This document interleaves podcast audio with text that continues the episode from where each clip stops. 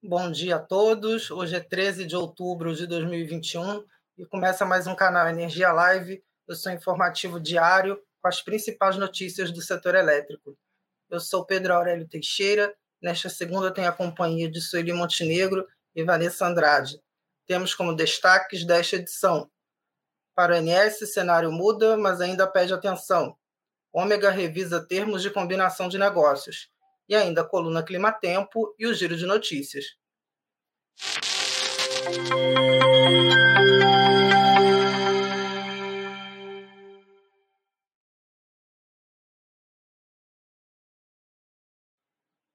Nove horas, mais dois minutos. Estamos começando mais um canal Energia Live. Bom ter você aqui. E a edição começa com Brasília, porque nós vamos falar agora com Sueli Montenegro, que chega para dividir a tela comigo. Temos Sueli. Como é que está a conexão do Sueli? Sueli, você nos ouve? Sueli, nos ouve? Bem, a gente está com um probleminha na conexão da Sueli, então ao longo da edição a gente retorna com ela. Bem, e o ONS apresentou na última reunião do CMSE novos estudos que indicam um cenário mais otimista o período úmido deve chegar dentro do prazo normal, sem risco de racionamento e com disponibilidade energética para atendimento de potência. Porém, apesar da boa perspectiva, a situação hidroenergética ainda inspira cuidados, e as medidas excepcionais que vêm sendo gradualmente adotadas serão mantidas. A melhora pode ser atribuída a um conjunto de ações e não apenas a maiores índices pluviométricos.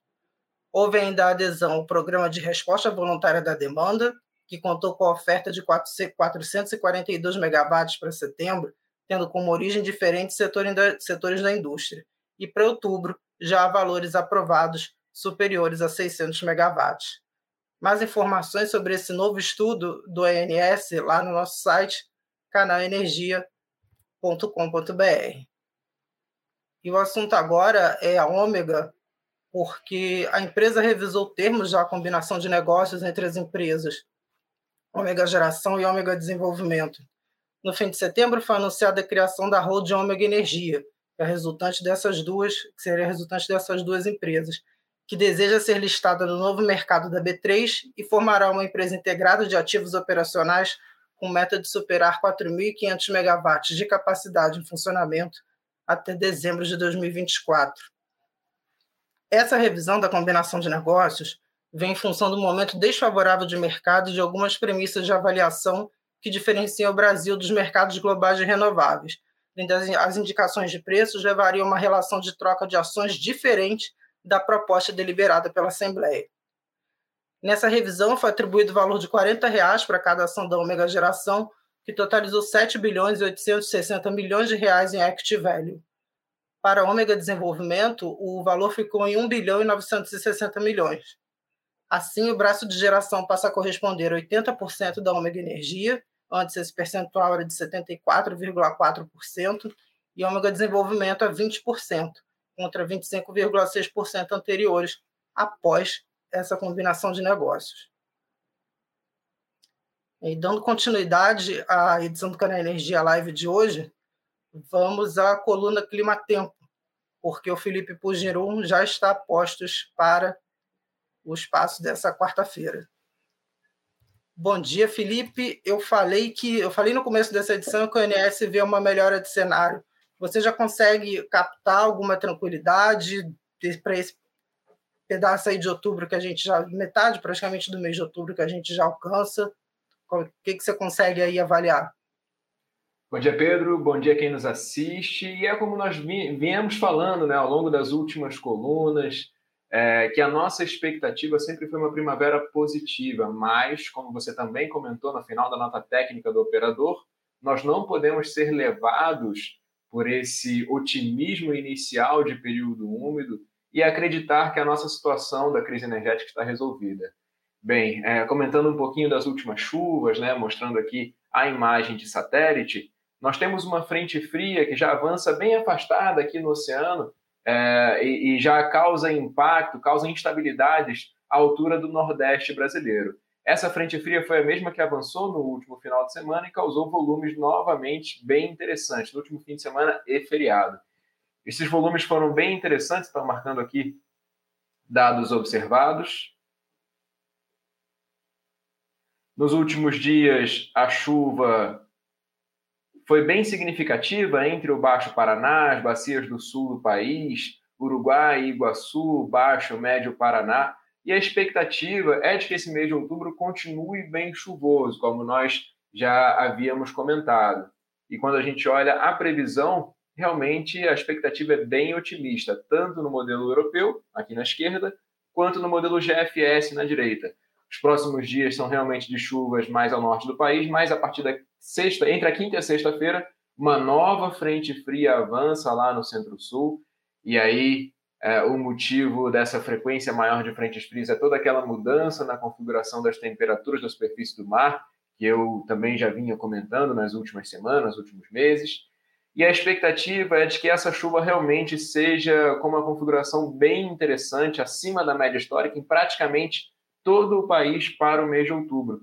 Quando a gente olha em semanas operativas, e aí um spoiler aqui, a expectativa até é de formação de convergência de umidade no interior do país. Então, temos aqui a semana entre o dia 15 e o dia 21. Alguns membros do modelo europeu já indicam uma convergência de umidade entre o Grande Paranaíba, o Alto Médio Tocantins, o Alto São Francisco. Novamente, aqui volumes que superam em uma semana a casa dos 100 milímetros. Então, a expectativa realmente é de um outubro muito bom. O operador revisou e chegou quase na média de longo termo para a energia natural fluente do submercado sudeste, né? chegou aos 99 pontos. E a expectativa é exatamente essa: uma primavera boa, porém, venho a lembrar vocês aqui né, que chuva de primavera não é suficiente para encher reservatórios, então, realmente, é, os cuidados precisam continuar sendo tomados para passarmos por esse período úmido sem maiores preocupações. E quanto às previsões de longo prazo, dando um spoiler aqui para quem nos assiste, né, a nossa expectativa não é tão interessante assim lá para o Q1 de 2021. Mas é isso, Pedro. A expectativa realmente é uma, uma primavera boa, porém, como você muito bem falou, como o operador soltou na nota, é, a preocupação ela continua. Né? Nós não podemos, de forma alguma, negligenciar o uso das águas agora, só porque estamos passando por um momento mais positivo. Ok, Felipe, obrigado aí pela tua participação nessa edição de hoje e até a semana que vem. Até a semana que vem. Bem, parece que a nossa ligação, nosso link com Brasília foi restabelecido. Teremos Sueli Montenegro aqui a meu lado na tela. Ah, bom dia, Sueli. Temos uma reunião da ANEL hoje. O que, que você pode falar dessa reunião aí? A diretoria já deliberou, já começou a reunião? Já deliberaram alguma coisa? Bom dia, Pedro. Bom dia a todos. Pois é, estamos no aguardo da reunião, né? Ah, como eu já tinha anunciado na segunda-feira, ah, tem algumas uh, propostas que eu destaquei e voltaria a repeti-las aqui. Uma delas é, são consultas públicas, tem, tem aí a abertura de três consultas públicas que estão na pauta, uma delas para tratar do aprimoramento da regulamentação associada a reforços e melhoria nas instalações de transmissão. A, a, segunda sobre a regulamentação da Lei 14.203, que torna obrigatória a atualização do cadastro dos consumidores da, da tarifa, dos beneficiários da tarifa social de baixa renda, né? A terceira trata da proposta do terceiro plano de aplicação de recursos do Procel, e tem ainda um processo que autoriza o Operador Nacional do Sistema a dar tratamento excepcional na aplicação de indisponibilidade de geração decorrente dos efeitos da pandemia. Tem também um pedido de medida cautelar da Equatorial Energia para que a ANEL autorize medidas excepcionais de recuperação da concessão da Equatorial Pará. O resultado definitivo da, da revisão de 2018 da receita anual permitida da C3ET, e a prorrogação dos mandatos do, dos atuais integrantes do Conselho de Consumidores de Energia Elétrica, que esse é um tema que já tinha entrado antes e não tinha sido votado, voltou para a pauta de hoje. Então, vamos ver o que vai surgir, mas por enquanto ainda não temos nenhuma deliberação, Pedro. Ok, Sueli. Ok, Sueli, obrigada. E a gente teve sua conexão aí, deu, deu uma rateada, mas deu para a gente é, entender perfeitamente o que, que a tua mensagem aí nessa edição de hoje. Obrigada e até amanhã, Sueli. Bem, agora chegou a hora tradicional do nosso giro de notícias e eu chamo para dividir a tela comigo mais uma vez, como sempre, a Vanessa Andrade. Bom dia, Vanessa. Como está o giro de notícias de hoje? Bom dia, Pedro, você, todos que nos acompanham. Como você e o Felipe conversaram agora há pouco, realmente temos um, um leve aumento né, nos reservatórios. É, eu vou relatar o, boletim do ANS da última segunda-feira, 11 de outubro, onde a região Sudeste e Centro-Oeste apresentou um aumento de 0,1 ponto percentual e operava com 16,7% de sua capacidade. O Nordeste cresceu 0,1 ponto percentual e trabalhava com 37,8%. A região Norte foi a única a apresentar uma diminuição de 0,7 ponto percentual e está com 56%. A região Sul teve um aumento de 0,7 ponto percentual e conta com 33,5% da capacidade de armazenamento. No segundo destaque, a fabricante dinamarquesa de aerogeradores Vestas atingiu a marca de 3 gigawatts de nacelles da turbina eólica da plataforma V150, V150 4.2 megawatts, produzida em sua fábrica em Aquiraz, no Ceará. A marca acontece dois anos depois da expansão de sua unidade fabril em 2019 e do início da produção local do modelo. E, por último, a plataforma do Balcão Brasileiro de Comercialização de Energia para o Mercado Físico registrou em setembro aumento expressivo nos negócios em tela em comparação com agosto. A alta chegou a 212% no volume energético, 231% no número de contratos e 171% no volume financeiro. As ofertas também acompanharam o ritmo com elevação de 97,2%. Bem, Pedro, esse foi o nosso giro e eu volto com você.